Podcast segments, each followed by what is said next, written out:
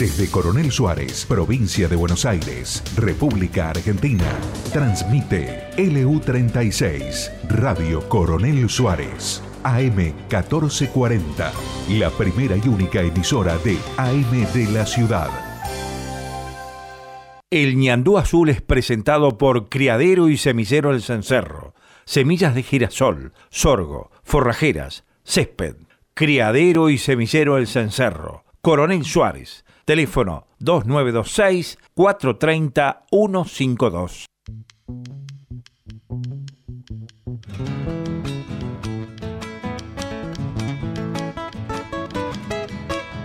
Cuando ha llovido ha parado, pero me han visto mojado, pucha con la mala suerte no hay mal que dure cien años.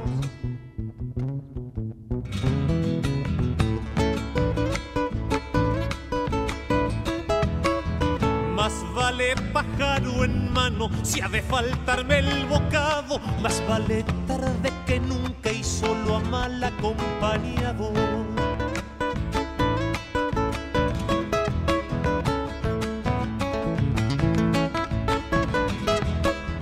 En casa de herrero sobran muchos cuchillos de palo. A mí me sobra una suegra, si alguien quiere la regalo.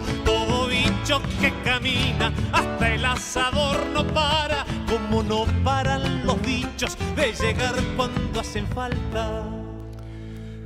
Buen día amigos, esto es El Ñandú Azul, mi nombre es Fernando Sifone y estamos con nuestros compañeros María Garros y Martín Aguer para dar comienzo en este 10 de octubre a nuestro programa número 25. Hemos llegado a las bodas de plata eh, con la- el número de programas del Ñandú. Eh, son las 9 y 34 de la mañana de esta soleada mañana primaveral. Eh, nos espera un día muy, muy agradable. Eh, se esperan 24 o 25 grados a la tarde. Así que, bueno, estamos preparados para empezar. Buen día, María, ¿cómo estás? ¿Qué tal? ¿Cómo están todos? Buenos días. ¿Cómo andan? Y también estamos con Martín. ¿Cómo estás, Martín? ¿Qué tal? ¿Cómo andan? Bueno, este, vamos a dar comienzo con un tema. El lunes pasado, el 5 de octubre, se cumplió un nuevo aniversario del ataque al Regimiento de Infantería de Monte 29, conocido como Operación Primicia en la provincia de Formosa. Y mm, bueno, allí sucedieron algunas cuestiones y la historia se escribe de diferentes maneras, como siempre en nuestro país.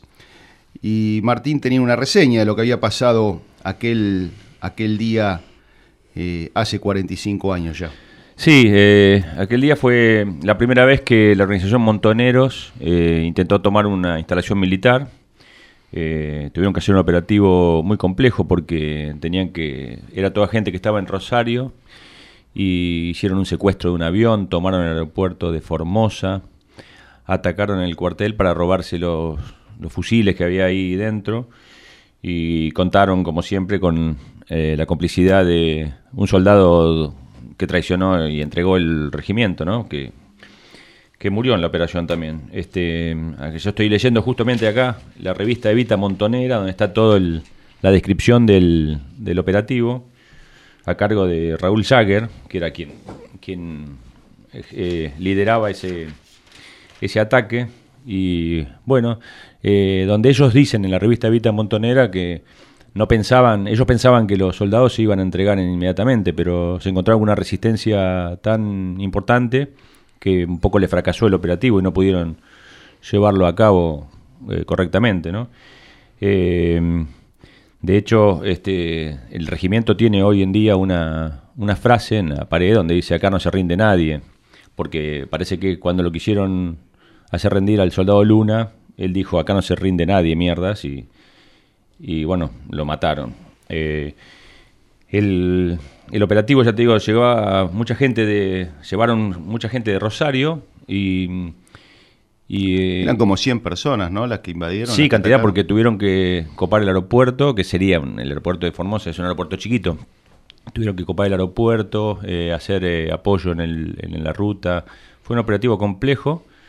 eh, y, Y, el ejército, el, al haber eh, resistido a los soldados fue lo que, lo que un poco les complicó el, el, resultado final, ¿no? Pero algo, sí, se pudieron llevar algunos fusiles. Eh, murió un policía provincial, 12 soldados, un sargento y un subteniente que estaban ese domingo, porque era el día que les convenía atacar por falta de, de gente en el regimiento, ¿no? Pero ellos hablan hasta de resistencia suicida de los soldados que, que no se entregaron, que pelearon, saltaron, se parapetaron y, pudieron repeler la, el asalto. ¿no? Eh, bueno, está todo. Acá estoy justamente hojeando la revista Evita Montonera. Qué lindo material de lectura. Sí, bueno. Este, es interesante ver la opinión del otro lado, ¿no? Para, Pero bueno, eh, lo interesante fue que ellos reconocen el, la resistencia eh, fuerte y la llaman resistencia suicida de los soldados, ¿no? Claro, la verdad que es un tema muy duro, pues yo creo que los grandes olvidados de estos 37 años de democracia han sido justamente las víctimas del terrorismo y los familiares de estas víctimas, que no solamente no han recibido un resarcimiento económico, sino que han tenido que ser testigos de cómo esta indemnización llegó a los asesinos de sus propios familiares y además a esas personas se les ha rendido hasta homenajes y honores. Y aquí es triste porque hablar de esto en abstracto es una cosa, pero aquí tiene nombre y apellido y es Hermindo Luna, un muchacho joven que lo, que lo, que lo asesinaron a sangre fría. Y, la verdad que yo creo que para el dolor de su familia a lo mejor debe haber sido mitigado con el acto de heroísmo que tuvo este muchacho, porque las balas doblegaron su cuerpo, pero no pudieron doblegar su alma, porque su último grito fue un canto al coraje y a la valentía. Qué importante. Para recordarlo, Hermindo Luna, héroe de aquel, de aquel este, 5 de octubre de hace 45 años. Recordemos que fue en el año 1975, era un gobierno democrático elegido por el pueblo. Eh, estamos en comunicación telefónica con su hermana, Jovina Luna. Buen día, Jovina. Fernando Sifón es mi nombre y este programa es en Andú Azul. ¿Cómo está? No te escucho, te escucho muy bajo. A ver si podemos mejorar el retorno. No, no está saliendo bien, Jovina. Jovina, a ver, vamos a intentar llamarla de nuevo. Eh, eh, corte, la llamamos de nuevo y, vemos si puede salir mejor. No, te decía viste que justo al día siguiente fue que se emite Luder, porque estaba de licencia María Estela Martínez de Perón, eh, por un tema de salud creo, y emiten el decreto de aniquilamiento de, de las organizaciones subversivas. ¿no? Es bueno recordar que fue ese gobierno democrático quien emitió ese decreto de aniquilamiento. El relato dice que eso pasó durante la dictadura y el decreto había sido eh, escrito justamente a raíz de este hecho. Eh, y bueno, ahí comenzó, fue el primer hecho montonero, comenzó la, guerra que, que, se sucedió durante los años que vinieron y que deja a las claras en descubierto el, el, poco sustento del relato, del relato de la izquierda, del relato setentista este, una, una cuestión que no es menor, ¿no? Sí, es muy, importante que la gente tenga en claro estas cosas, porque siempre se escucha una sola campana y la verdad que la historia maniatada no es historia. Eh, es tan injusto que siempre sean las mismas voces las que se pronuncien y siempre para el mismo lado. Y hay mucha gente que ha sufrido y mucho, como el caso de esta señora que estamos en comunicación, ¿no? Jovina, ¿me escucha ahí? Sí, señor Fernando, yo lo escucho bien. Bueno, ahora, sale bárbaro. Bueno, eh, cuénteme, cuénteme, eh, usted me decía eh, todos estos años que se ha escondido la historia abajo de la alfombra. Bueno, coincido absolutamente con su apreciación. cuénteme cómo lo ha vivido y, qué, cómo ha tenido, lo que ha tenido que hacer, porque ahora alguna voz por ahí se escucha que habla del tema, pero hace unos años atrás era prácticamente imposible, ¿no? Así es, esto, eh, lleva mucho tiempo de mucha este, mm, eh, tristeza, amarguras, eh, impotencia de ver que ningún gobierno este, nos hacía mm, caso, que, nadie nos escuchaba y que pareciera que, la vida de todos estos soldados valientes formoseños como mi hermano que dio la vida por, nuestra patria defendiendo su cuartel, defendiendo a las instituciones del Estado, no, no tuvieran derechos humanos, ¿no? Entonces, mi, mi lucha fue por verdad, por justicia y por el reconocimiento de todos ellos. Eh, gracias a Dios, eh, ahora se habla mucho de aquella época, de aquella nefasta época de los 70 que vivimos todos los argentinos, especialmente toda la familia de las miles de víctimas que hay este, en todo el país, víctimas del terrorismo dentro de, nuestra, de nuestro territorio. Y yo escuché a usted que decía en la introducción, hablaba de la revista Evita Montonera, ¿no? Y en, en el número, en la edición número 8, ellos dicen, y si me permite le voy a leer textual. Leamos, léalo, léalo, Jovina, sí. A partir de ese momento comienza una verdadera batalla. Los soldados, armados o desarmados, en algunos casos, desobedecieron la orden de rendición en todos lados. Presentaron fuerte resistencia y en, y en algunos casos esa resistencia fue suicida. Después dicen, aventuramos la hipótesis de que esa resistencia suicida de los soldados tiene que ver en parte con el bajísimo nivel de conciencia de la población de la zona. Están diciendo, por favor, entendámoslo muy bien, están diciendo que los soldados, armados o desarmados, le presentaron una fortísima resistencia, que ellos le dieron orden de rendirse y que los soldados no la cumplieron y que esto, la desobediencia a rendirse, fue suicida. O sea que, porque no se rindieron, los mataron. Y que además esa resistencia se debe a que eran brutos, porque eso es lo que quieren decir cuando mencionan el bajísimo nivel de conciencia de la población de la zona. Que ellos, los montaneros, eran la vanguardia iluminada del pueblo argentino y que los soldados eran brutos, que no entendían ellos venían a salvarlos de la opresión. Le quiero aclarar que mi hermano Armindo fue uno de los que fue intimado a rendirse. Le gritaron, rendite negro que con vos no es la cosa. Y él contestó con un grito que lo metió en la historia grande de la Argentina. Aquí no se rinde nadie, mierda, y ofrendó su vida. Él no era bruto, era un patriota que entendía perfectamente que quienes atacaban el cuartel y a la patria y a sus instituciones eran portadores de una ideología de odio que quería imponerse a los tiros nuestro país y que iba a terminar con nuestra libertad.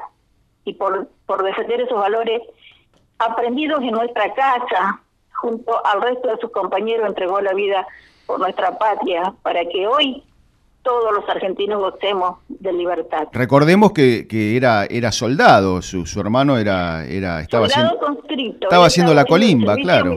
Claro, estaba haciendo el servicio militar, o sea, no era no era un militar de carrera, así todo tenía internalizado el sentimiento de patriotismo, ¿no? Buen día, Jovina.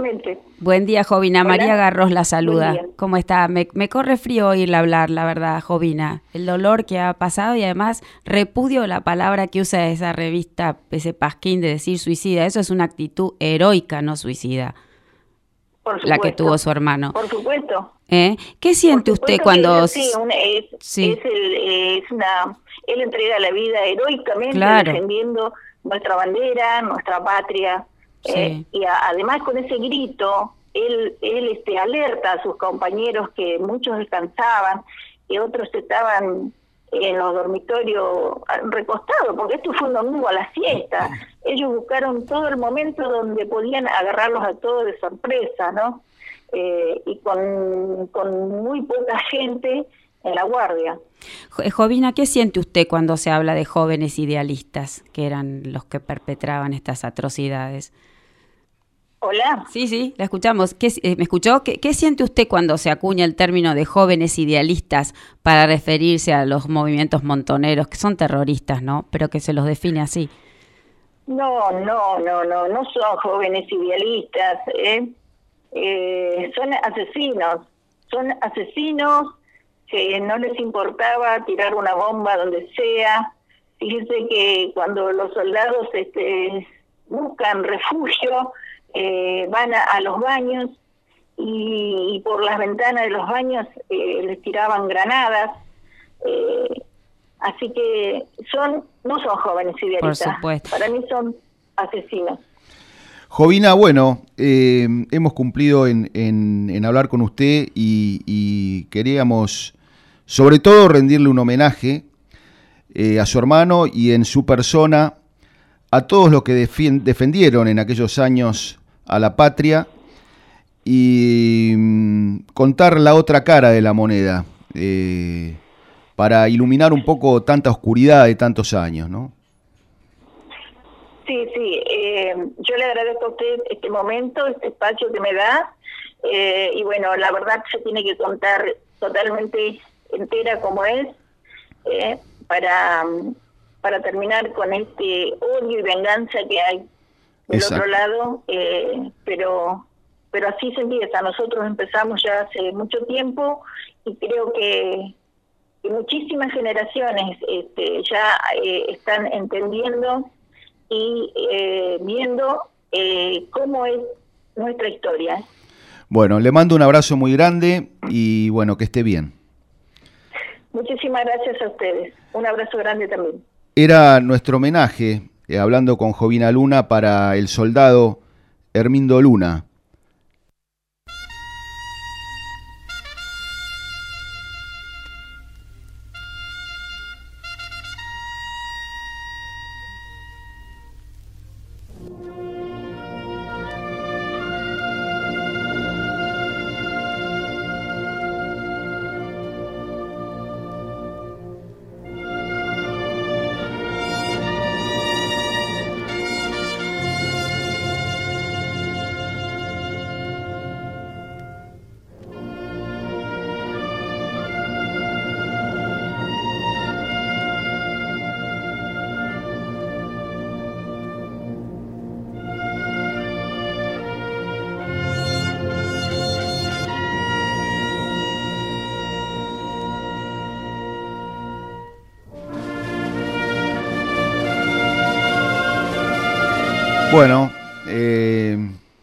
realmente muy emocionante el testimonio. Eh, no sé qué les pareció a ustedes. Sí, muy triste. Y muy triste todavía que hoy se considere políticamente incorrecto a la persona que en este país viste un uniforme, sea verde, sea azul.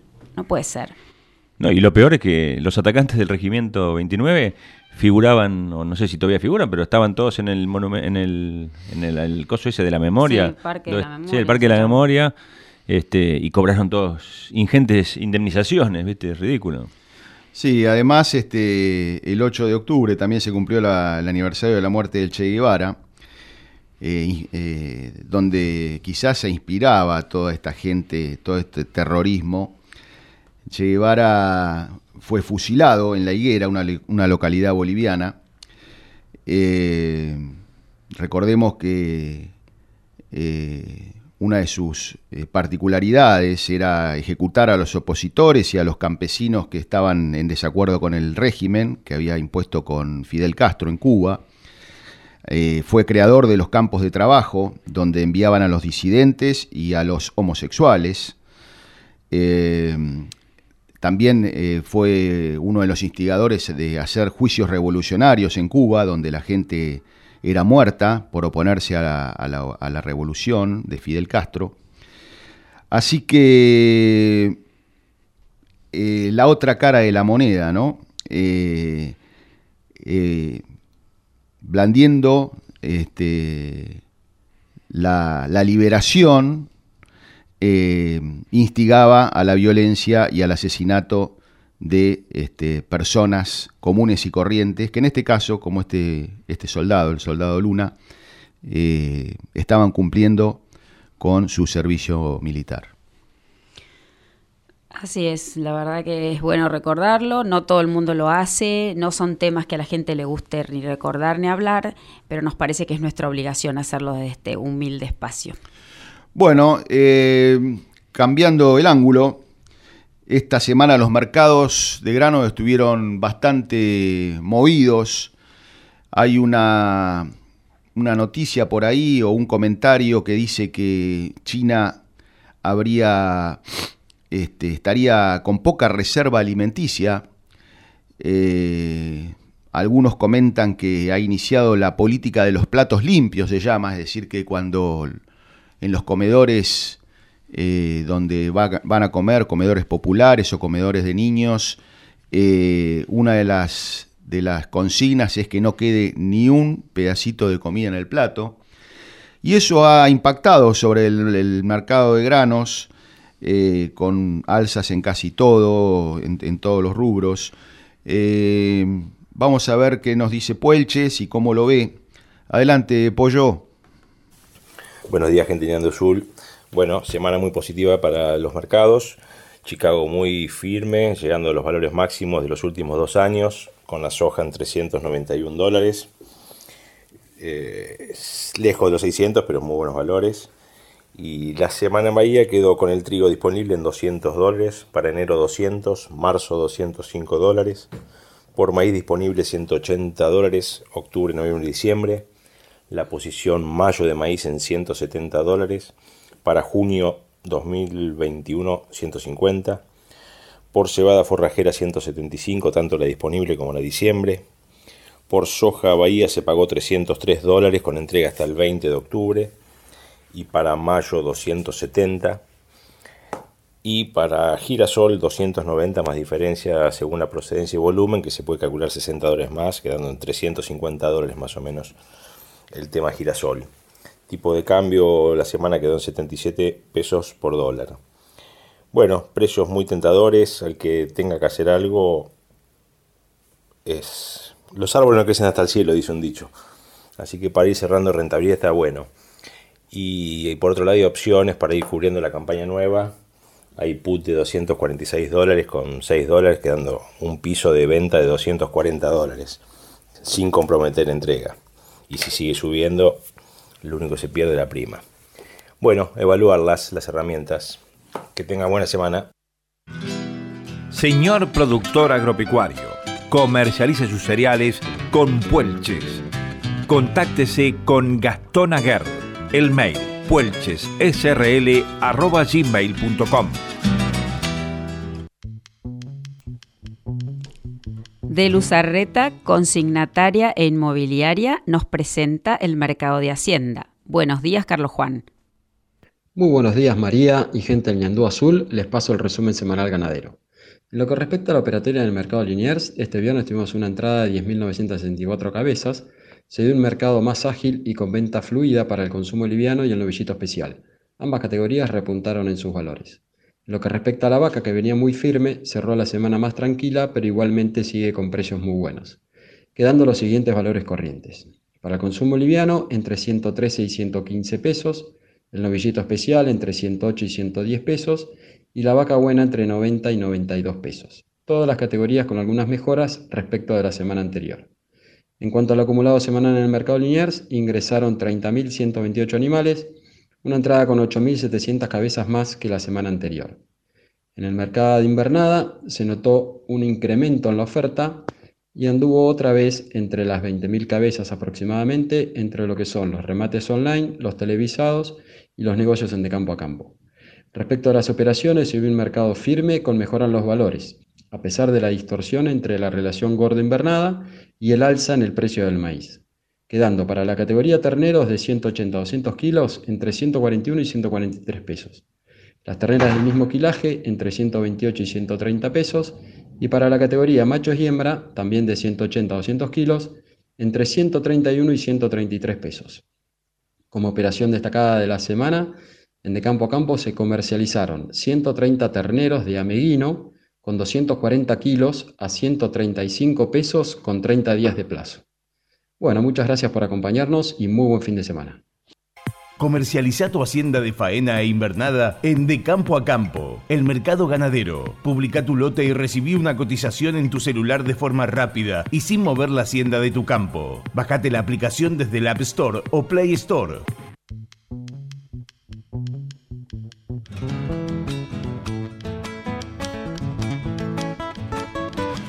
Y el próximo 12 de octubre eh, parece que se revive una vez más el tema de las marchas y movilizaciones, eh, que en las últimas fechas eh, patrias, el 17 de agosto, el 9 de julio, el 20 de junio, eh, donde hemos visto a la población en general y a la ciudadanía manifestarse.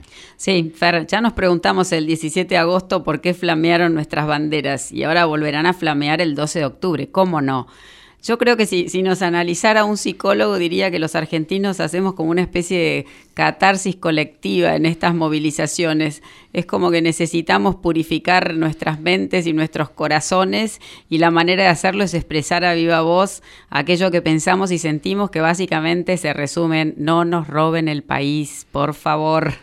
Exactamente, y sobre todo el federalismo, ¿no? Porque cada localidad tiene su idiosincrasia, cada localidad tiene su manera.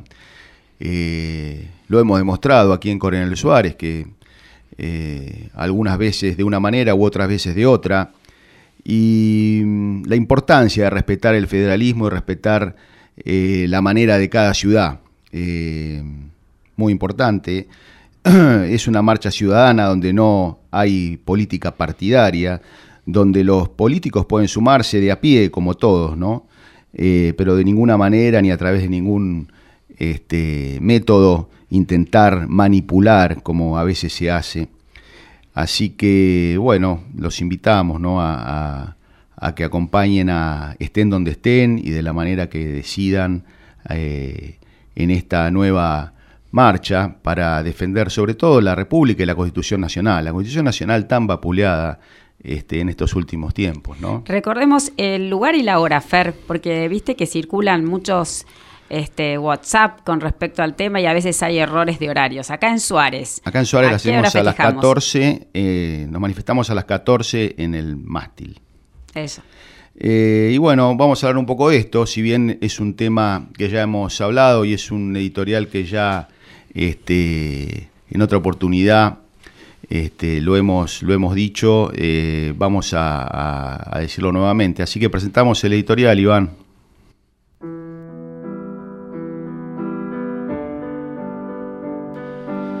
A lo largo de los tiempos se han dado guerras, revoluciones, asesinatos o cualquier otro hecho histórico que ha marcado el rumbo y que en conjunto han dado lugar a procesos históricos. Estos procesos pueden durar años, décadas o siglos. A veces, los hechos pasan desapercibidos en el momento, pero al pasar el tiempo y verlos en perspectiva, vemos que han impactado de una u otra manera, en mayor o menor grado, en la historia de un gobierno, de un país, de una guerra o de una civilización. La pandemia será sin duda un hecho que traerá consecuencias en todo el mundo, la cuarentena más larga del mundo en nuestro país será otro hecho que cambiará el rumbo de la historia por las diferentes crisis que está produciendo, no solo en el aspecto sanitario, sino también en lo laboral, económico, emocional y educativo. Los índices de pobreza cercanos al 50% seguramente tendrán un impacto negativo en la historia del actual gobierno y de nuestro país. Porque los conflictos, hoy considerados como hechos aislados, serán vistos en el futuro como el comienzo de algo o el fin de un proceso. No lo sabemos. La historia se escribirá luego. Una manifestación o marcha es la exhibición pública de la opinión de un grupo en un lugar o fechas simbólicos. Generalmente no es por una persona ni por un partido político, es por uno mismo, es por convicción, es en defensa propia, porque salir es humano, salir es un símbolo. Y marchar sirve. Así se frenó la resolución 125 y la ley de medios en el último gobierno kirchnerista. También la expulsión del fiscal Campagnoli. Marchando, el pueblo pidió justicia por el asesinato del fiscal Nisman. Con innumerables movilizaciones se rechazó el aborto en el Congreso, luego que Macri instalara el debate. No son temas que den vuelta los revolucionarios de Facebook, ni los genios de la comunicación mirándolo por TN. Las redes son leídas por los mismos por la gente del mismo bando y muestran comodidad y que el problema no es tan grave. Las cacerolas sirven en la ciudad de Buenos Aires, donde los altos edificios colaboran con el efecto que producen. Pero estas cuestiones se ganan en la calle. El país es de quien se mueve. Nuestros representantes muchas veces se olvidan a quién representan y cuáles fueron sus promesas de campaña, y solo vuelven a pensar en sus clientes, que somos nosotros, cuando nos ven en la calle. Los planeros marcharon y consiguieron más planes. La izquierda marchó e instaló la educación sexual integral. El terrorismo marchó y obtuvo indemnizaciones. Porque la política le teme a la gente movilizada. Se ven obligados a blanquear su posición. No pueden esconderse en su bloque. Es más difícil transar, negociar y jugar a la política con el alma del ciudadano común. La indiferencia o inacción es un pasaporte a la esclavitud en las actuales circunstancias. Sin marchar, muchos presos se hubieran liberado. Sin marchar, Vicentín ya se hubiera expropiado y habría un largo listado de empresas siguiendo el mismo camino. La reforma judicial ya se hubiera aprobado, incluso con votos amigos, porque sin gente en la calle lo votaban y ni nos enterábamos. Las marchas ponen en conocimiento, avisan a ese ciudadano que solo trabaja y hace la suya, también al que está informado pero corre la noticia de atrás. Saliendo se entera todo el mundo, a veces hasta los medios que no registran las motivaciones sociales, hasta que la gente sale y recién ahí es noticia. Marchando no se lee la noticia, se hace. Es la presencia del ciudadano la que marca la agenda. Las marchas pueden ser hechos históricos. Cuál sí o cuál no, no lo sabemos. Nunca alcanza con salir una vez, nunca es suficiente el número de personas. Es largo, tedioso y repetitivo. Más de una vez no se consigue nada. Pero hay que dar la batalla ahí donde se ve, ahí, en la calle, como la dio el soldado Hermindo Luna contra un ataque montonero, porque acá no se rinde nadie.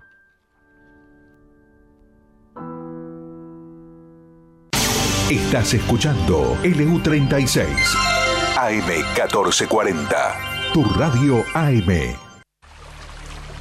El agua es indispensable para la vida. Para maximizar el rendimiento de nuestros cultivos, es necesario cubrir los requerimientos hídricos en todas sus etapas de desarrollo. Regar Suárez brinda asesoramiento, diseño y desarrollo de proyectos integrales por medio de pivotes centrales, con el objetivo de lograr la mayor eficiencia posible. Para más información, diríjase a nuestra oficina ubicada en Brown 1404, al teléfono 2926 492537 o en nuestra página web web regarsuárez.com. Regar Suárez, cada gota cuenta.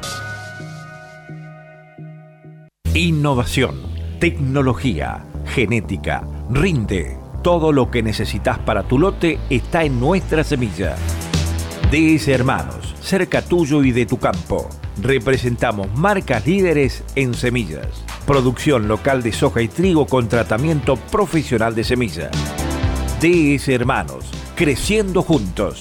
Te esperamos en Mitre 1855 de Coronel Suárez. Encontranos en Facebook y en Instagram. DS Hermanos Agro.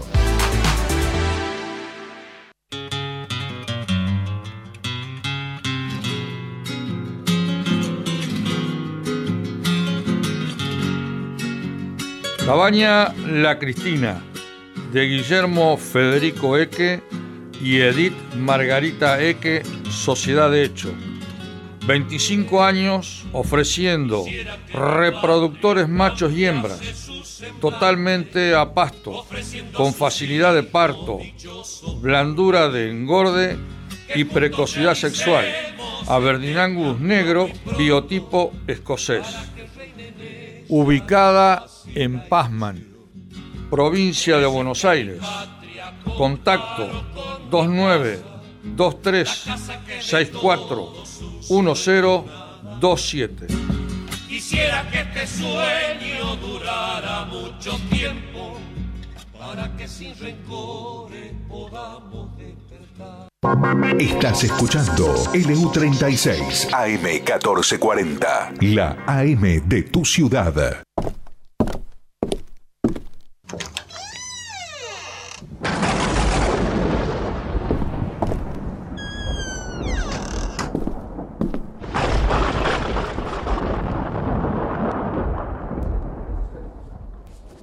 Hola, Borja, ¿cómo andás? Che, Borja, ¿hoy no es tu santo? Hoy es San Francisco de Borja. Mira vos. Bueno, contanos, ¿cómo pasaste la semana, Borja? Bien, María. Viendo las noticias y las declaraciones de los funcionarios. Algunas son preocupantes, otras tragicómicas. Este senador Tayana, vinculando a los intereses financieros de Buenos Aires, que según él estuvieron involucrados en el fusilamiento de Dorrego, con Macri 200 años después. Y ojo, que yo no defiendo al flojo de Macri, pero si algo que no le ayudó en nada fueron los intereses financieros, que en todo caso se aprovecharon de él, ¿eh? Sí, la verdad que digamos que quedó un poco medio fuera de época el tema, ¿no? Y, viste cómo es ahora, ni, a los próceres dejan descansar en paz, Borja. Eh, parece un poco exagerado. También hizo declaraciones el cambiador de opinión, don Alberto Fernández. Dijo, necesitamos crear un capitalismo solidario y agregó, nos hace falta la confianza de los inversores.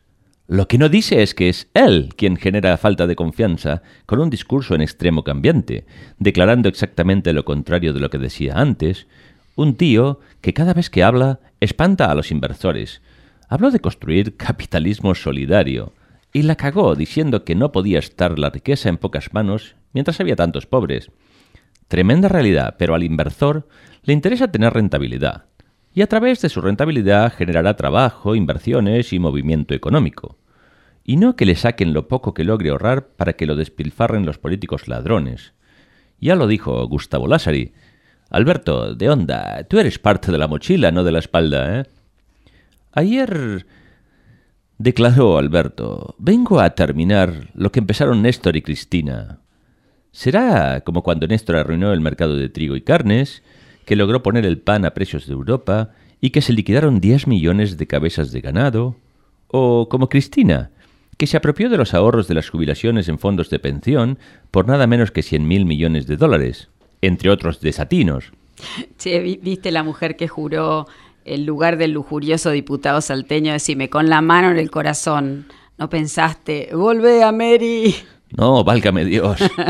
La tía, entre otros varios motivos, jurando por los 30.000 desaparecidos, cuando se sabe que son alrededor de 7.100, que es un feo número igual. No sé si estoy creando una ley, pero nadie debería obligarnos a declarar algo que no creemos. Eso me molesta. Bueno, ¿y qué, qué hay por aquí? A ver. Bueno, por aquí, Su Alteza Serenísima, don Ricardo I, mientras se atribuía el mérito de que iba a entregar unas casas, se arriesgó a declarar que con el tiempo la gente reconocerá la gestión de Alberto Fernández. Ya en su momento también habló de hacer aquella terminal de ómnibus, que luego se caía a pedazos, y de la ruta que nunca se construyó. Sospecho que quienes van a valorar a Fernández serán quienes se beneficien de su pensión, y no sé si algún otro, tal vez Cristina si logra quedar impune. Como a todo político argentino le gusta hablar, ¿eh? orgulloso de que su padre crió la tasa vial y que él se jactaba diciendo que si a la rural le molestaba, estaría en el rumbo correcto. La gente de la rural puede ser buena o mala, pero da trabajo y mueve la economía con su dinero. En cambio, Ricardito se hace el campeón del socialismo con la plata que aportan todos los suarenses. Tomando gente y más gente, la oposición no ha sido mucho mejor, ¿eh? Toman empleados a tal punto que después no queda dinero para obras. Me lo decía los otros días un muchacho de la vía Belgrano. ¿Cómo van a ser obra si todo se va en sueldos? Voy a tener que hacer mi pozo, ya que las cloacas tan prometidas no creo que lleguen por ahora. Y me pregunto, cuando entreguen esas casas, ¿exigirán el pago de las cuotas? Ya que tengo entendido que son cuotas pequeñas, y bueno sería que obliguen a los que las reciben a cumplir para poder hacer otras, ¿no? En estos días he aprendido a beber de ese brebaje amargo que tomáis. El mate, Borja la ignorancia, la envidia y el resentimiento de tantos.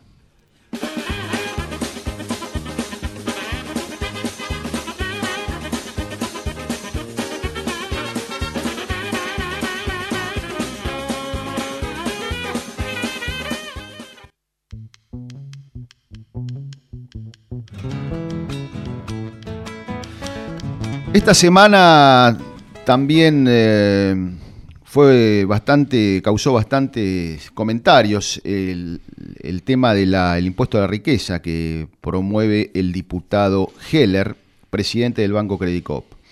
Hubo reacciones de algunas sociedades rurales, especialmente del norte de la provincia, de Reconquista, eh, básicamente eh, pidiendo a productores que retiraran sus cuentas o cerraran sus cuentas y retiraran sus fondos del Banco Credicop. Una medida absolutamente acertada, además de ser legal, porque cada uno puede hacer con sus bienes lo que quiere, ¿no? Sí, la verdad que es increíble cómo pueden decir que esto es antidemocrático, una especie de escrache, cuando es un derecho que tenemos como consumidores. Escrachados, te diría, van a quedar nuestros bolsillos y prosperan estos, este, estas leyes de despojo o impuestos confiscatorios. Por otro lado, Fer, no sé si a vos te parece, pero es bastante indignante que estos ricos de fortunas express este, con orígenes dudosos, digámoslo también, estigmaticen de alguna manera capitales que se han creado en base a trabajo y esfuerzo y a veces de muchísimas generaciones.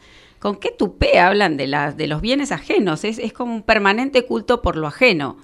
Sí, porque no olvidemos que este, este impuesto, si bien eh, alcanza eh, a pocas personas, no es el, tema a cuánta gente alcanza.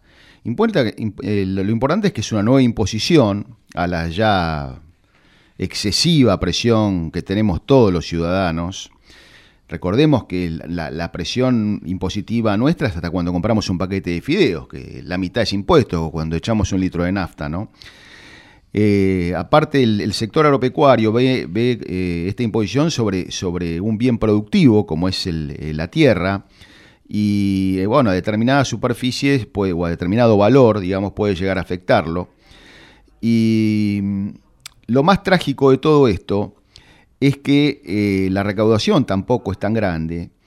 Y, lo, y después pasa lo que, lo que sabemos, ¿no? El Estado, eh, vamos a decir que se lo patina, porque se lo patinan en, en política de género, en dinamizaciones a terroristas, en este, políticas de cupos, es decir, sí, sí. un desastre, un desastre, eh, nada, cobren lo que cobren, no luce, y olvidan siempre lo mismo, que apretando a los privados eh, es la mejor manera para no generar empleo genuino, y tener, eh, tiene que ser siempre el Estado el que brinda, el que brinda ese empleo. Este, así que bueno, un desastre. Aparte el mensaje que el mensaje que dan es que el que saque la cabeza del pozo lo van a cortar la cabeza, ¿viste? Porque entonces el, que pueda llegar a progresar dice, ¿para qué? Si me lo van a quitar todo porque lo consideran algo negativo, inmoral. Decime, dónde combatiendo la riqueza se va a combatir la pobreza. No es exactamente es al revés, es al revés. Igualan para abajo, es decir, para que seamos todos iguales, este el método que han encontrado es que seamos todos pobres. Eso es lo más, lo más trágico de, este gobierno y de otros, ¿no? Bueno, si les parece, seguimos un poquito con el curso del programa. Eh, hoy tenemos el gusto enorme de conversar con el doctor Álvaro de la Madrid, diputado de la Unión Cívica Radical, miembro del bloque del, perdón, miembro del interbloque de Juntos por el Cambio. Sus libros, La década enterrada y El pingüino emperador, pueden considerarse una radiografía histórica del matrimonio Kirchner y Malandros, su otro libro, una cronología sobre la crisis venezolana. Muy interesante para conversar. Buen día, diputado. Lo saluda María Garros del programa Ñandú Azul desde Coronel Suárez. ¿Cómo está usted? Muchas gracias por atendernos. Buen día, María. Un placer hablar con ustedes y con todos los oyentes de, Coronel Suárez. ¿Cómo están? Bien, gracias, muy bien. Bueno, la verdad que para comprender un poquito en manos de quién estamos hoy, le podemos pedir que nos sintetice un poquito cómo fueron los Kirchner forjando ese poder bruto, como lo llama también usted, desde Santa Cruz para llegar hasta donde llegaron. Bueno, uno, yo viví en Santa Cruz 11 años, casi 12, desde el año 1998 hasta el 2009, siempre ejerciendo la profesión y militando en el radicalismo. Fui candidato a intendente, fui presidente del partido en el tiempo que me tocó vivir allá y realicé las primeras denuncias de la corrupción del kirchnerismo, de, del expresidente Néstor Kirchner y de Cristina, el apoderamiento de las tierras fiscales a precio vil, una denuncia que daba cuenta de cómo los Kirchner eh, con rapacería, le diría, eh, se apoderaron de tierras con un valor inmenso, a un valor simbólico que prácticamente era irrisorio para decir que, que, que, se compraba algún valor, pero en realidad fue un pase de manos para para ponerla directamente a nombre de ellos, con decretos secretos, sin publicarse en el boletín oficial, venta directa, ya le digo, a valores irrisorios, entre un peso 18, eh, los menores eh, y, y 7 pesos con 50 los que, los que más se pagaron. Así estuvieron todos. Néstor Kirchner era presidente, Cristina, fue la primera denuncia que se realizó en el país a ellos directamente, no a usted, usted se convirtió, se convirtió... a ninguna persona que los vinculaba, a ningún tentaferro, a ellos directamente. Y allí estaban todos, la actual gobernadora, la hija, que es la fiscal Natalia Mercado, que tenía que investigar esa denuncia. Bueno, lo que le quiero decir haciendo esta introducción es que uno, cuando los Kirchner llegan al poder nacional, toma con mucha responsabilidad, este, habiéndolos padecido, sabiendo cómo ejercían el poder, de salir a contarlo al país, que es lo que hizo uno. Claro, y usted usted fue el enemigo público número uno de ellos, ahí se convirtió en el peor enemigo. ¿Cómo, cómo lo pasó usted, no? Yo, yo recorrí el país, hice como dos vueltas en el país, fui dos veces a, a cada provincia, por ahí a distintas ciudades, pero me tomé con mucha responsabilidad de, por supuesto, ir absolutamente en contracorriente, eh, contrariando incluso el deseo de la sociedad argentina de encontrar una salida en ese momento, después de la crisis del 2001. Yo me acuerdo que se hablaba mucho de que Kirchner estaba restableciendo la autoridad presidencial y eso se veía como algo bueno.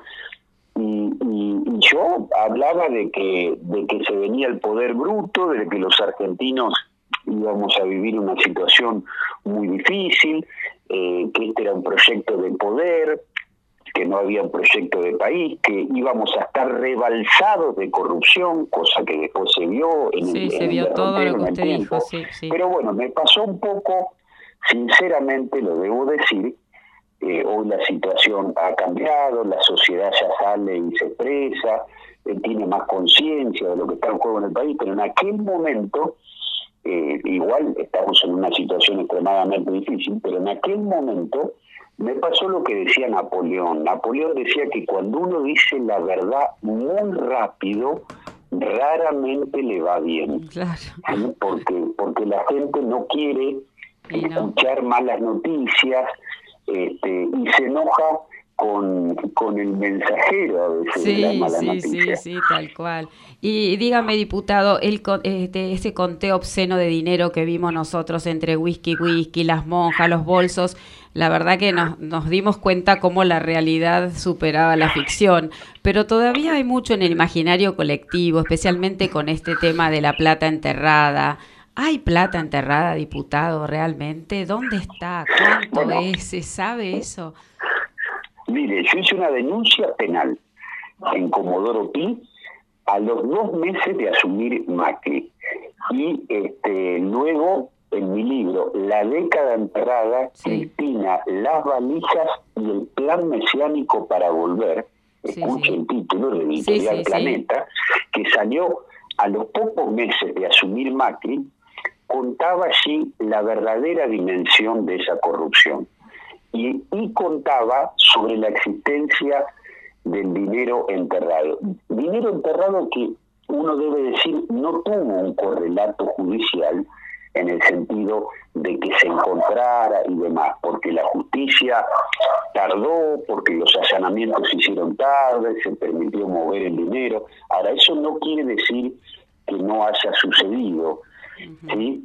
Esa corrupción eh, ese dinero que después, fíjense usted, porque si, si se lee ese libro hoy, el otro día me decía un lector, eh, parecería que uno lo hubiese escrito después de los cuatro años del gobierno de Macri y contando todo lo que pasó, sí, toda la secuencia del dinero, es decir, la Rosadita, José Francisco López, este, la confesión de Fariña, los cuadernos de Centeno, ¿sí? y la vuelta de Cristina al poder logrando este, esquivar la cárcel y, las órdenes de detención que tuvo, ¿no?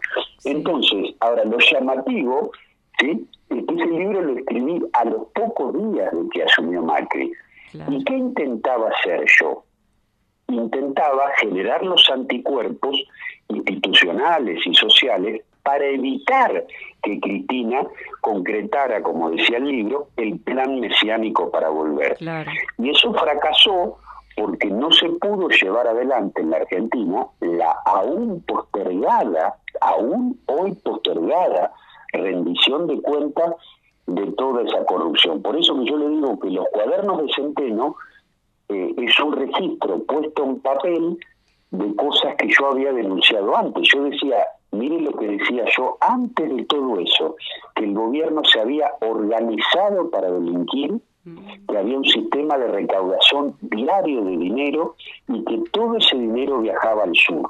Eso, eso es lo que después demuestra los cuadernos de Centeno, la confesión de Fabián Gutiérrez, que es asesinado, y la confesión de Víctor Manzanares, el contador de Cristina, que todos dieron cuenta exactamente con lujo de detalles lo que yo había denunciado y escrito en ese libro. Lo que ocurre, lo que ocurre con el, con el dinero enterrado que uno diga no se encontró el dinero no significa que no hubiese estado porque la justicia sí le dio importancia, lo buscó, hasta lo buscaron en la provincia de Buenos Aires, en las quintas del Pata Medina, lo buscaron dinero enterrado en el Uruguay, es decir, la justicia sabe que hubo dinero enterrado, pero lo hizo mal y tarde.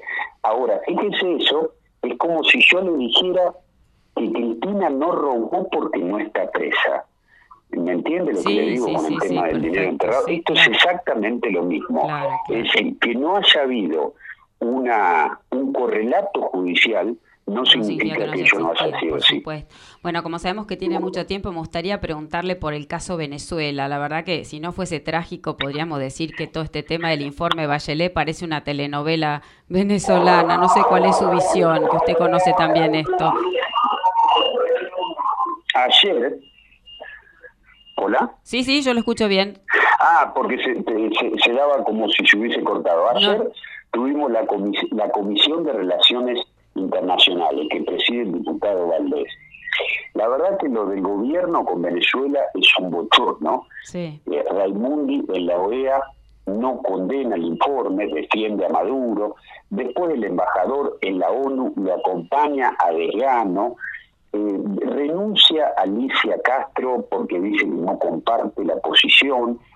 Cristina defiende a Maduro porque se defiende a ella misma, su, sociedad delictiva con Maduro, la embajada paralela, todos los delitos compartidos. Es decir, sabe que si cae Maduro, como he sostenido y explicado, eso lo puede arrastrar a ella porque en algún momento en Venezuela también se va a investigar la corrupción, los crímenes, los delitos y los crímenes de lesa humanidad de Maduro y allí Cristina también va a estar complicada.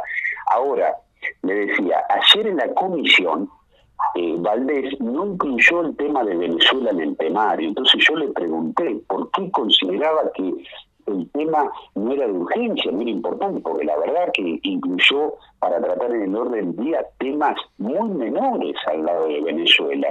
Y le dije que era importante que él se definiera, porque él es un senador de Cristina y responde a Cristina, qué pensaba él sobre el tema de Venezuela.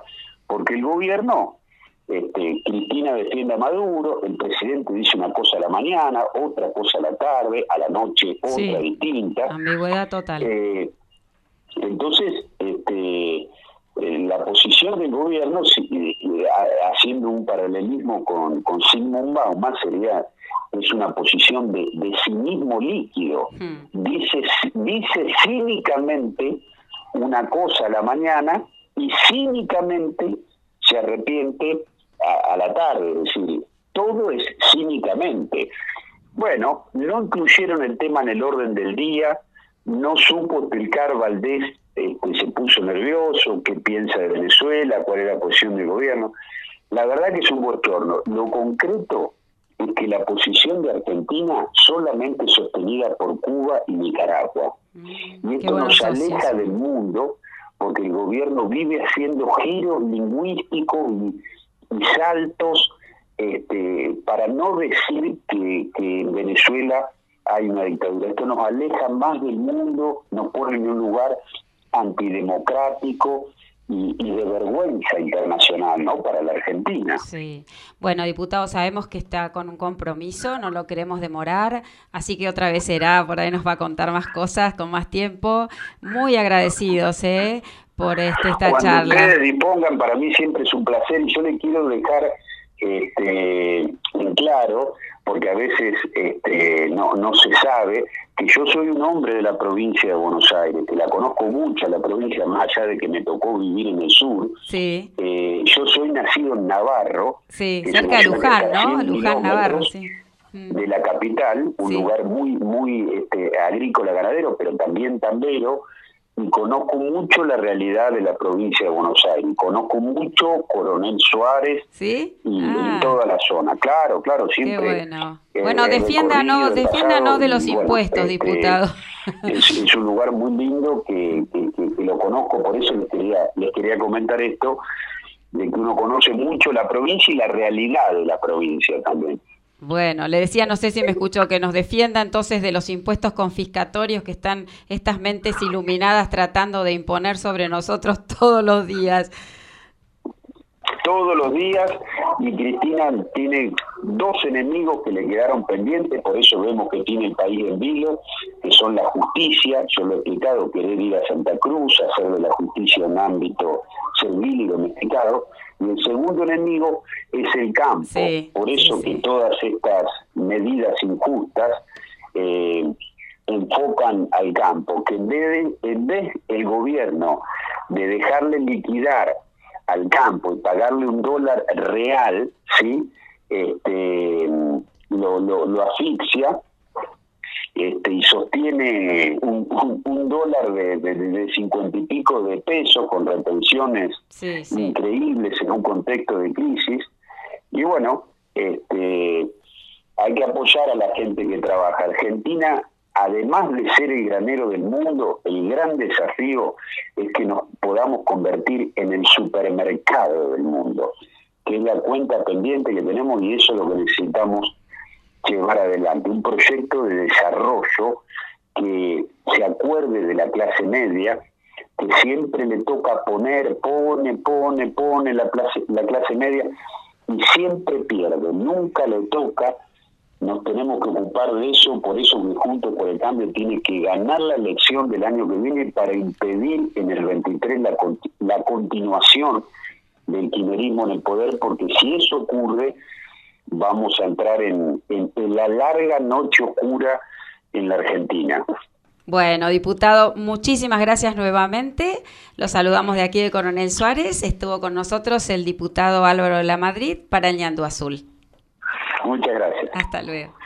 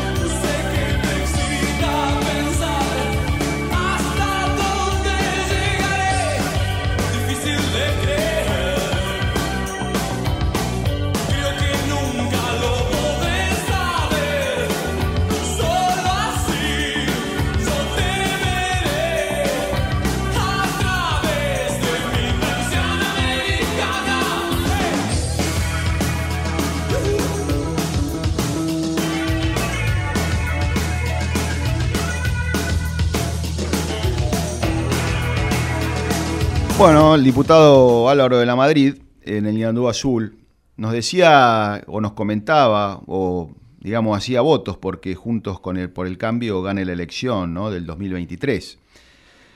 Eh, lo que debería ganar es otra idea, o sea, la las ideas que las ideas de la Constitución Nacional, las, las este, enarbole quien las enarbole. Eh, no sabemos si cuando dice que, quiere que gane Juntos por el Cambio o quiere que gane eh, la unificación del dólar o quiere que gane la solidarización de Waldo Wolf con Heller. Ya sabía que ibas a saltar, mira. Qué gracioso. Siempre se, exponen, ¿no? Ese tipo de cosas. Sí, que uno no entiende, ¿no? Porque más que que gane un partido, lo que tiene que ganar es una idea. Que sea, ¿cuál es la idea? Él, debería haber expresado la idea que tiene que ganar o cuál es la idea que quiere para el país, ¿no? Más que hacer un comentario quizás este, de lo que robaron los Kirchner, que bueno, es una cosa que ya creo que es de público conocimiento. Bueno, vamos a cambiar de tema. Dale. Bueno, porque hoy de negro vino la rubia para su comentario estelar. Dale, María. ¿Quién mató al comendador? Fuente Ovejuna, señor, respondió el pueblo. ¿Quién es Fuente Ovejuna? volvió a preguntar el magistrado. Todos a una, respondió el pueblo al unísono. Inolvidable este pasaje de Fuente Ovejuna del eximio dramaturgo español Lope de Vega. Corría el año 1476. España sumida en la hambruna. La sufría el pueblo, no la nobleza cortesana que ostentaba su mayor esplendor. Los pastores y labradores de una aldea cordobesa llamada Fuente Ovejuna padecían el abuso de poder por parte del déspota y cruel comendador. Una historia de amor, a punto de ser truncada por el horroroso derecho de pernada que ejercía el tirano, fue la gota que colmó el vaso y agotó la paciencia del pueblo. Con un coraje solo armado de piedras y chuzos, vencen al poderío de las armas del opresor y le cortan a éste la cabeza. En el juicio, el pueblo se pone de acuerdo y no dice quién perpetró el asesinato. Fue Fuente Ovejuna, fueron todos. Los reyes católicos terminan absolviendo al pueblo porque es imposible identificar a un asesino. La magnífica pluma de Lope de Vega expone en esta obra los valores humanos de los oprimidos, la gente sencilla y honrada de un pueblo que recupera la dignidad bajo el lema La unión hace la fuerza, en brutal contraste con un poder absoluto y corrupto del tirano. Es importante destacar que no es revolucionario ni anárquico el suceso. El pueblo derroca a un señor, pero se subyuga al régimen monárquico bajo sus normas y sus leyes. Bueno, en un plano metafórico, no, no es una incitación a cortar ninguna cabeza lo mío, no tengan miedo, y salvando las distancias, concentrándome en los valores en cuestión, yo me animo a hacer un parangón con nuestra realidad. Bregar siempre dentro del ámbito de la ley contra el autoritarismo no significa desear una revolución o una anarquía ni ir contra el régimen democrático. Ahora bien, tres pilares junto con la soberanía nacional, componen una democracia. La libre elección de los gobernantes a través del sufragio, el sometimiento de la autoridad a la Constitución y la garantía de las libertades civiles. Debe existir un sano equilibrio entre el respeto a las libertades de los individuos y el razonable ejercicio del poder político. Ergo, si la sociedad o parte de ella siente que el péndulo se inclina fuertemente hacia el poder político en su desmedro, no puede tildársela de antidemocrática cuando alza su voz y no baja la cabeza cuando un grupo de usurpadores de bienes y libertades ajenas la quiere poner de rodillas. El derecho a peticionar ante las autoridades se ejerce hoy al acorde del himno, las bocinas y las cacerolas. Que el oficialismo nos acuse con cuanto improperio se les cruce por la cabeza no sorprende. Diría, ladran Sancho, señal que cabalgamos pero que la oposición tilde de escrache a un bocinazo de 20 autos o a un cierre de cuentas bancarias del banquero artífice de la ley de espojo es esnable y mezquino. Diría, Dios mío, cuídame de mis amigos, que de mis enemigos me cuido solo. Todos a una como en fuente ovejuna, quedó en el decir popular cuando algo se hace en conjunto. Que estos tiempos difíciles nos encuentren unidos, porque parafraseando Albert Camus, la libertad no es un regalo del Estado o de un jefe, es un bien que se conquista todos los días, con el esfuerzo de cada individuo y la unión de todos ellos. Impecable.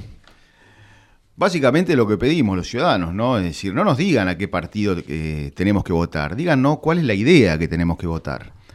Básicamente no sabemos eh, lo que decía el diputado, si, si, si la política de Juntos por el Cambio es eliminar las retenciones o declarar la emergencia económica y el cepo. Es decir, hizo las dos cosas.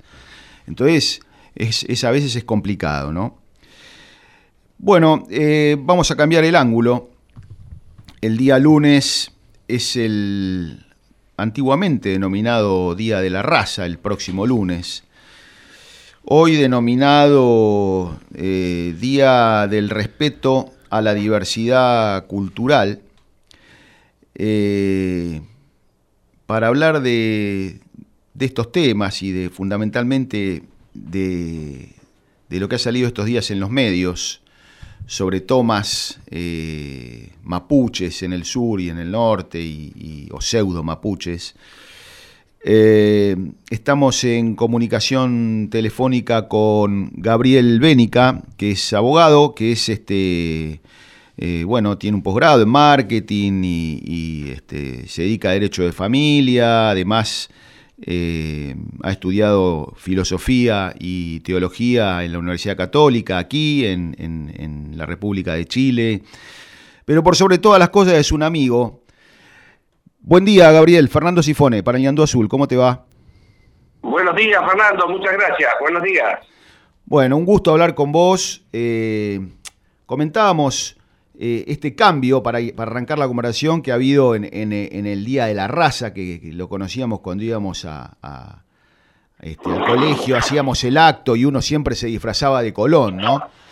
Y ahora es el Día del Respeto a la Diversidad Cultural, creo que del año 2010, esto lo puso Cristina Kirchner, y eh, dice entre líneas algo, eh, la ordenanza o la ley o el decreto, no sé qué es, este, habla de los derechos de los pueblos originarios. Eh, ¿Los pueblos originarios tendrían entonces algún otro derecho que nosotros, los ciudadanos comunes, Gabriel?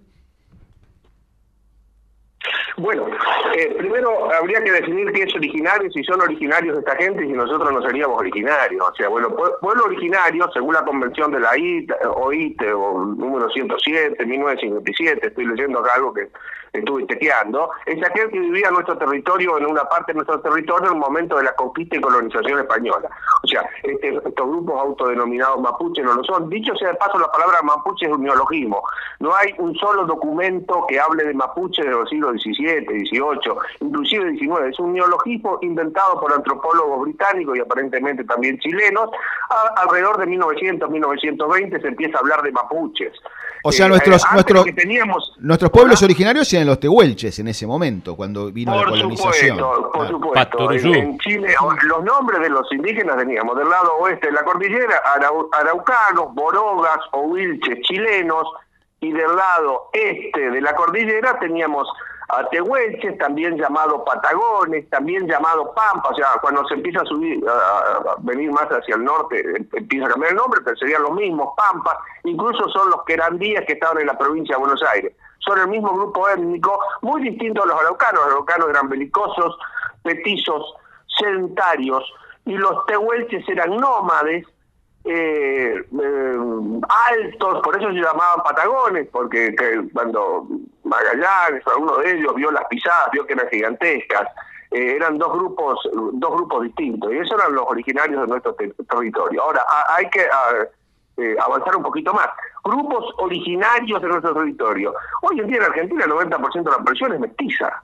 Y, en una generación más va a ser el, el 100%. O sea, cualquier persona que tenga un porcentaje de sangre, llamémosle eh, criolla, o sea, algún ancestro que venga de la época de la colonia española, que no haya sido un, inmigrante de, de, los últimos 100 o 140 años, ¿no es cierto?, que llegaron después de la ley de, de inmigración este, de, de, Avellaneda, cualquier inmigrante que cualquier persona que tenga alguno, algún ancestro, no digo todo, ¿no? Supongamos un, un alemán del borde ahí de la zona donde están ustedes, pero tiene una abuela que en realidad es de apellido español y que viene de la época de la criolla, que viene de, de- de- de la época, digamos, donde los españoles nacidos acá se llamaban criollos, entonces lo más probable que tenga algo de sal- sangre originaria. Sí. Porque todas las familias se mestizaron. España, a diferencia del mundo anglosajón, promovió el mestizaje y por eso es el Día de la Raza. ¿De qué raza? De la nueva raza que, se, gesta- que se gestaba, producto del mestizaje, y eso es lo que hay que cele- celebrar, ¿no?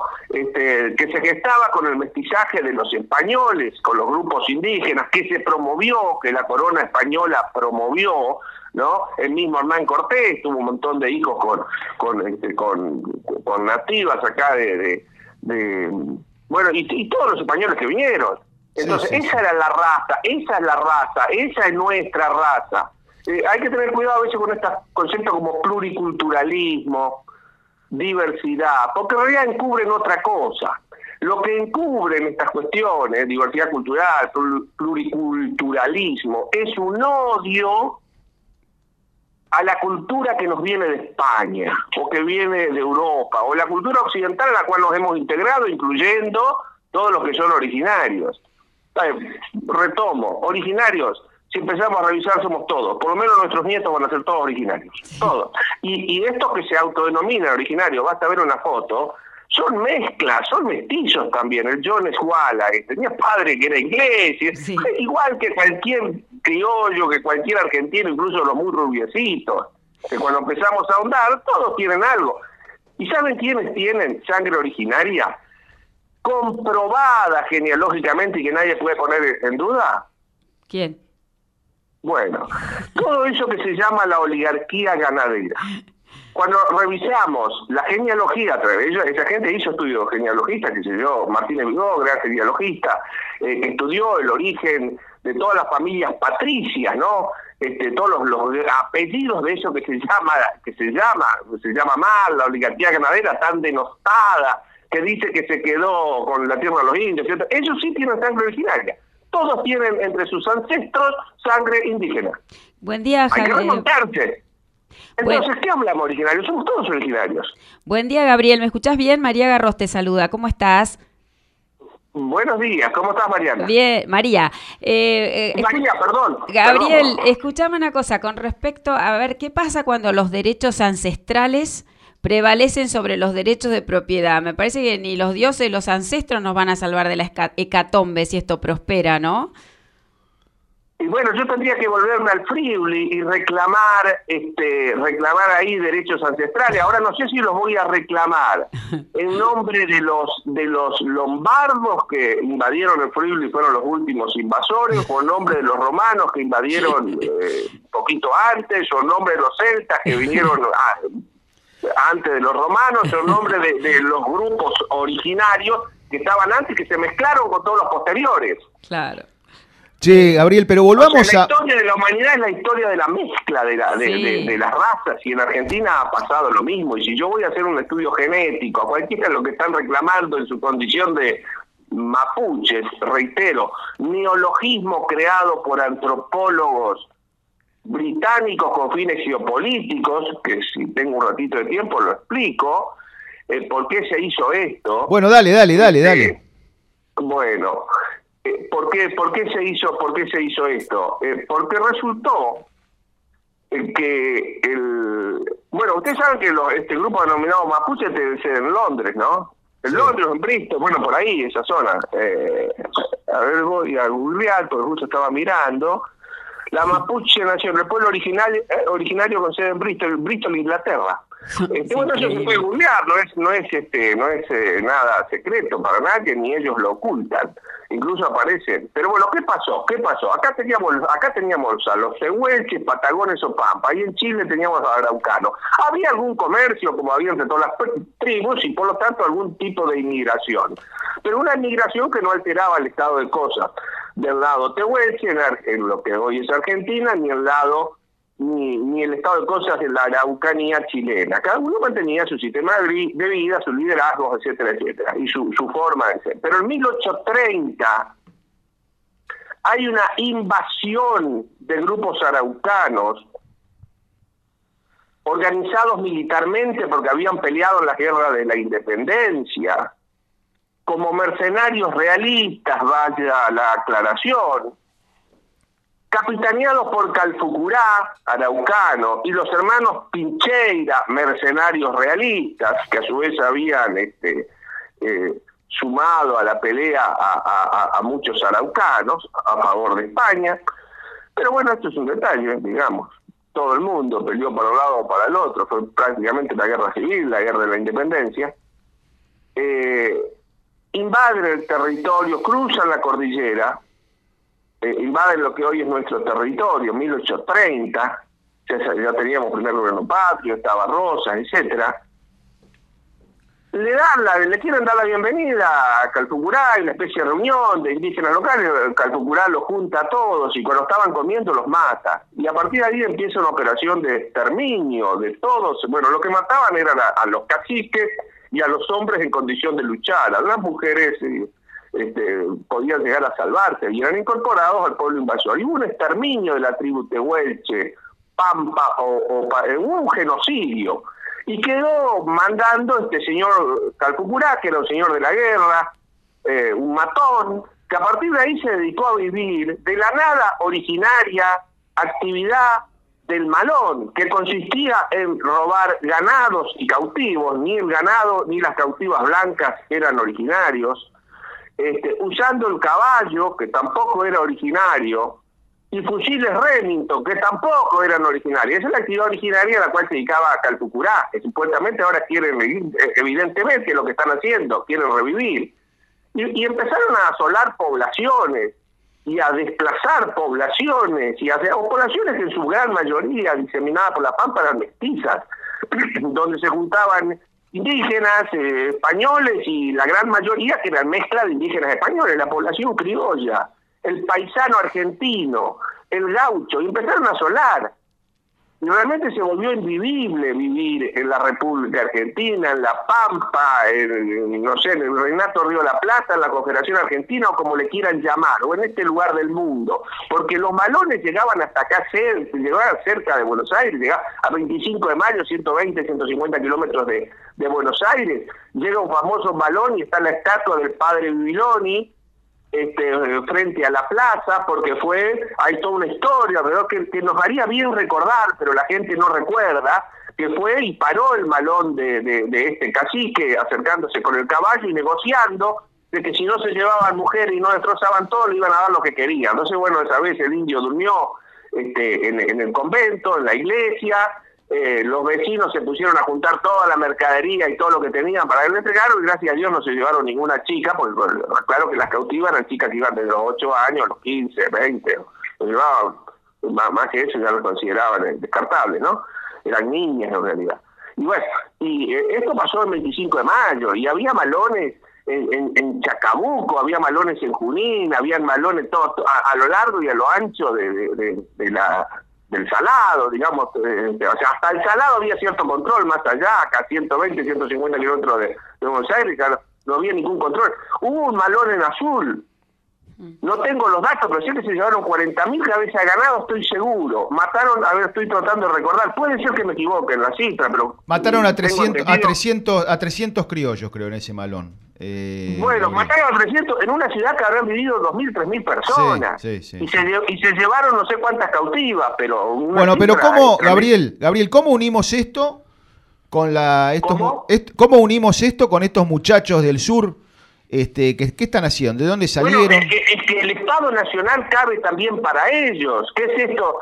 Eh, eh, eh, habrá que, bueno, la, la, Constitución del 94, dicho sea de paso, es un mamotreto que ha arruinado todas las cosas que la Constitución del 53 dejaba clara. Ha establecido derechos al pueblo originario, etcétera, etcétera. Bueno, primero habría que definir qué es originario.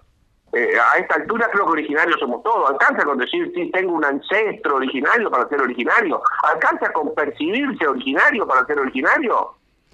Sí, el miedo que uno tiene, Gabriel... los argentinos que tienen algún algún eh, antepasado, ancestro, abuelo, bisabuelo, criollo que viene de la época de la colonia, y seguramente como, como criollo tiene mezcla, somos todos originarios. ¿Qué tal, Gabriel? Podemos ir y pedir, usurpar y tomar. Primero habría que definir qué es originario, cuál es la condición. Y segundo, tiene que hacerse de acuerdo a las leyes que reglamentan el ejercicio. Gabriel. yo voy tomo y después pregunto. Martín Aguer te habla, Gabriel, ¿qué tal? Hola Martín, ¿cómo estás? Sí, aparte son políticas de Estado. Eso cuando Roca le cambia la Patagonia por el canal de Magallanes, por el estrecho de Magallanes a los chilenos, son, son políticas de Estado. No vamos a ir hoy con, con el diario del lunes a, opinar de lo que pasó hace ciento y pico de años. Este, la Argentina se formó y bueno, ahora está. En esa época la Patagonia era un desierto, no había nadie, así que Roca se, le ganó de mano a los chilenos, les cambió por el estrecho de Magallanes, que en aquel momento era un lugar estratégicamente importante hasta que se hizo el canal de Panamá, porque toda la navegación pasaba por ahí. Entonces Chile pensó que tenía un arma y se dio la Patagonia. Este, pero son políticas de Estado, eh, ¿viste? Eso por un lado, eso por, por un lado. Este, desde ya sí, usted toca un tema, Martín, que, que si, si la Patagonia no, no la tomaba Roca, la tomaban los chilenos, o sea, no es que iba a haber ahí una nación, no sé, mapuche, que no existía ese nombre todavía en esa época, araucana, era no es, era Argentina, era Chile, de los dos estados organizados que existían y eran reconocidos, inclusive por Calfucurá, porque eso decir, no, pero en ese momento no existía. La no, no, ¿cómo que no? Calfucurá, carta de Calfucurá Mitre le dice, está en el Museo Mitre, la leí dice, soy chileno y vine cuando entré a la Argentina con no sé cuántos miles delante, lo hizo orgulloso y lo hice varias veces, pero una carta estoy seguro, este carta de Calfucurá Mitre. Y sí, en la... aceptaba la, la, persistencia de algo llamado Chile, de algo llamado Argentina o Provincia Unida de La Plata o Confederación Argentina. No, no, no es que, que, eso se desconocía. Y otra cosa más, otra cosa más, tan, tan demonizado que Roca. Este, eh, ¿quién fundó Ushuaia? ¿Y quién estaba en Ushuaia hasta, hasta que Roca hizo la campaña al desierto? ¿Y estaría algún ¿Y inglés? ¿Qué bandera se hablaba en, se izaba en Estarían los ingleses. Inglés, ¿Qué ¿no? poder se reconocía y qué idioma se hablaba? Inglés, creo, ¿no? Inglés, exactamente, inglés. Ushuaia fue fundada por los ingleses en la famosa misión de Fitzroy, cuando vino con el Beagle y trajo al famoso naturalista Darwin que estuvo en la Patagonia y escribe, escribe de este viaje y que se bajan en Ushuaia y establecen una misión y, y, después recorre la Patagonia, llega a entrevistarse con Rosa, está todo absolutamente escrito y documentado. Y sobre todo para esto hay que indagar en la historiografía de eh, las misiones anglicanas, que son las que registran las misiones en la Patagonia. De los anglicanos, ¿por qué? Porque habían llegado en una nave inglesa, el Beagle, con un capitán inglés, Fitzroy, trayendo naturalistas ingleses como Darwin, se asientan y arman una misión en, en, una zona ahí, primero cercana a Australia, eh, Australia, a, eh, bueno, a Ushuaia, y, bueno, después ahí hay una pelea, los indios matan a la mayor parte de los misioneros y de se forma otra en, en esto que es Ushuaia, todo alrededor de 1830. Bueno, a partir de ahí se arma la misión, iglesia, iglesia anglicana, se habla inglés, se hizo la bandera inglesa, eh, todo esto se administra desde Inglaterra vía las Islas Malvinas, bueno, y así durante 50 años. Pero aparte... Durante 50 años hasta que Roca dice, muchacho, todo esto es Argentina. Y manda el ejército y toma la Patagonia y manda tres barcos, llega a Ushuaia, dice, señor, esta bandera abajo y este, bueno, ahí eh, no había posibilidad de discutir, este, no estaban organizados para defenderse, arriba la bandera inglesa y se hizo la bandera argentina y nos hacemos cargo de Ushuaia. Sí, aparte... No, pero esto no conviene contarlo, esto al surraje maloliente, no le conviene contarlo. Gabriel... Y lo digo yo que soy docente, y a nuestra clase docente ignorante, que repite lo que le enseñan los zurdos en los profesorados, no les conviene aprenderlo o no lo quieren o no lo saben no tienen pereza para hacerlo. Pero aparte, Gabriel, en cada, en cada campaña que hubo al desierto, el, ejército argentino iba acompañado con indios locales, porque cuando van a pelear contra Calfulcura, eh, va el cacique Catriel va del lado de con el general Rivas. Eh, totalmente, en la batalla de la Verde, por supuesto. Si nadie lo quería Calfucurá, que era un matón, un asesino, un criminal que vivía, que vivía robando ganado, asesinando poblaciones, pasando a cuchillo y a lanza a poblaciones enteras, y robándose la- las mujeres más lindas y jóvenes, las niñas, y llevándoselas a la soldería donde le cortaron el talón para que no puedan escaparse. Gabriel, bueno, eh, el que quiere leer, que lea Expulsión a los indios ranqueles, un tipo que fue amigo de los indios, que vivió con ellos, que es Lucio Mancilla. Mancilla, la, Mancilla. La triste vida de estas cautivas en las tolderías. Gabriel, la intención nuestra de hablar con vos era dejar al descubierto la truchada mapuche y o la o estos pseudo este no sé qué re- y bueno y, y donde hay muchos ma- mapuchetos en los, en Sí. la cara, y dejar en un poco en descubierto la movida la, este, no sé si no hay ahí en los, en los Simpsons, algunos que se declaran originarios, súper rubios. Che, y dejar un poco en descubierto la movida, la movida de la izquierda en todo esto, este, que es una de las armas que tiene, ¿no? Todo este tema de los pueblos originarios para eh, desestabilizar y, meter la cuña, ¿no? La izquierda es disolvente. La izquierda tiene un odio profundo, es un gigantesco mecanismo de defensa. La izquierda tiene muchos orígenes, pero yo creo que el principal, el que mueve, el que motiva, el que hace que siga viva la izquierda, el marxismo, el comunismo, etcétera, después de la caída del muro, es que en realidad eh, eh, todo ese pensamiento no, no se alimenta de una idea, se alimenta del resentimiento. Es un gigantesco mecanismo de defensa. Ana Freud definió muy bien que era un mecanismo de defensa. Cuando la realidad no me gusta, la mente trabaja de determinada manera para deformar la realidad y generarme una especie de relato, de cuento que me deje contento con, con mi fracaso. Eso se llama mecanismo de defensa hay muchos mecanismos de defensa, Ana Freud describió 12. Bueno, el, el marxismo, como es un gigantesco mecanismo de defensa, estoy, estoy ne- negado y no me gusta mi naturaleza, entonces voy en contra de la naturaleza, ideología de género. No me gusta la civilización occidental, cristiana, así como es, porque me siento un perdedor en ella o no me, no me tocó la mejor parte o qué sé yo, entonces voy en contra de todo eso. No soy suficientemente rico como quisiera hacerlo, entonces me pongo contra del capitalismo. Es un mecanismo de defensa. Demonizan todo aquello en lo cual no se sienten a gusto. La naturaleza, la civilización, nuestra historia, o sea, son gente que van contra sí mismos, pero bueno, a ver, los tenemos que querer como cristianos, ayudarlos a superar su trauma, pero no seguir sus su locuras, ni sus delirios, menos darles poder, hay que poner el freno. Muy claro, Gabriel, te mandamos un abrazo grande, te agradecemos mucho y bueno, este hasta la próxima, te mando un abrazo. Muchas gracias, muchas gracias, abrazo a todos. Chao.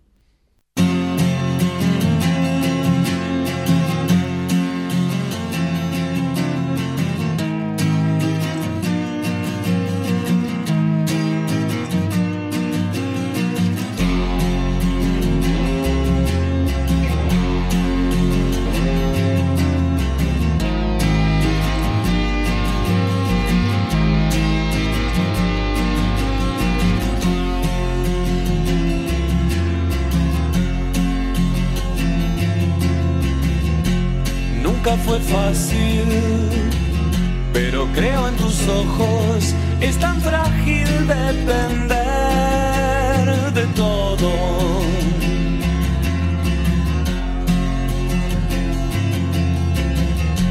¿Y cómo explicarte desde el encierro cuánto miedo da salir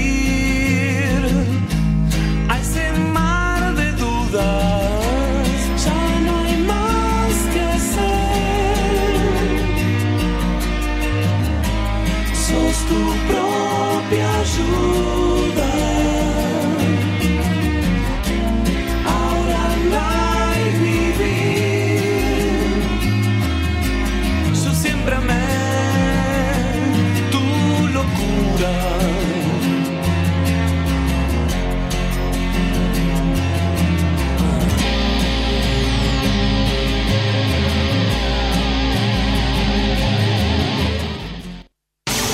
Estás escuchando LU36 AM1440 para vivir la radio. En Coronel Suárez, Trevor Agro, maquinaria agrícola ideal, asesoramiento técnico, dimensionamiento de equipos, servicios y repuestos.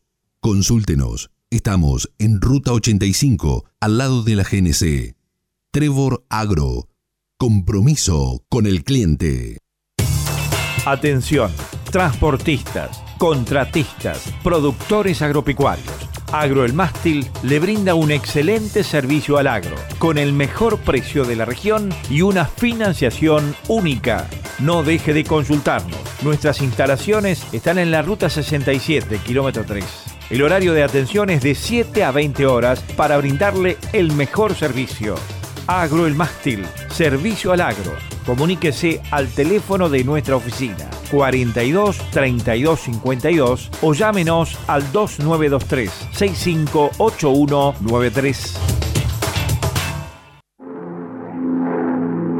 Diego Aguer, Servicios Aéreos. Pulverización, fertilización, siembra aérea, control de incendios. Diego Aguer, Servicios Aéreos. Teléfonos 02926 423566 o al 02923 156 41898. Estás escuchando LU36 AM1440, la AM de tu ciudad. Cuál sería la parte divertida para ir cerrando el programa? Para no cerrar siempre con, con- con todas estas cosas, ¿no? Las tomas, el, este, las malas ideas, el este de los mala-. De malas ideas, no, no les dé la idea, porque viste que ahora se habla de que el tema este de las tomas es un problema habitacional. Y el problema habitacional es consecuencia de la debacle económica que tenemos y que no se hable mucho de... Lo, lo bueno sería vivir en un país donde cada cual pueda vivir donde quiera y no que dependas de la casita que te da el manda más de turno. Y guarda que no se les ocurra crear un ministerio del déficit habitacional que tenga 200 secretarías, 400 subsecretarías y que la gente siga con el mismo problema habitacional que tuvo toda la vida, ¿no? Y sí, creo que estaban pensando en hacer una cuarentena habitacional. Entonces, este, ir rotando ¿eh? Eh, las habitaciones de tu casa para así este Y sí, yo hablando de, de- de algo optimista, eso me voy a ir a cantar el bel canto. Ahora voy a ir a cantar Al mio misterio chiusinme. Vamos a Bueno, muy el bien. bel canto. Bueno. Mira, le tenemos que decir que siga, ¿eh? porque canta bien. Canta se, Hace bien. el, se hace el tímido, Canta- pero canta antes del bien. almuerzo canta mejor que después del almuerzo. Sí, me da modorra. me ¿Qué da te, vas a, ¿Qué te vas a contarnos? ¿Qué vas a comer? Borja ya se fue. ¿Qué va a comer Borja hoy? No, no sé, no me dijo, sabés? pero ¿No te dijo? ahora tendría que yo voy a comer Un un jamón serrano. bifecito con ensalada porque tengo que bajar la zapán, pero bueno. Bueno, nos vamos despidiendo eh, hasta el próximo sábado. Eh, Bueno, lo saludamos al gallego, que lo extrañamos. ¿no? Le mandamos un beso grande. Sí, yo voy a mandar un saludo a Rosario Brunini, kinesióloga suarense, que trabaja en Buenos Aires, que a veces nos escucha. Y el sábado próximo estaremos de nuevo eh, en el Ñandú Azul para poner un poco de luz ahí, donde hay oscuridad. Chau.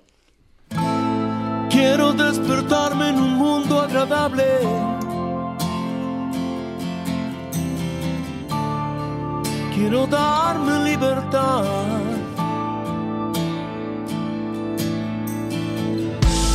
Ya no quiero dar lo que no tiene sentido.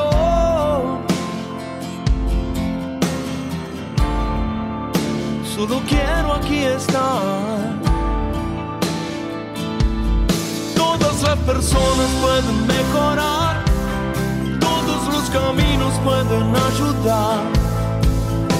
Si estás ahí, si lo deseas, este es mi sueño y el de muchos más.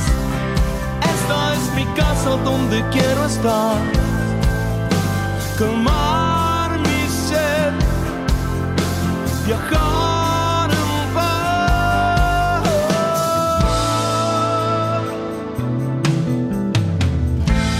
Necesito darme espacio en el tiempo.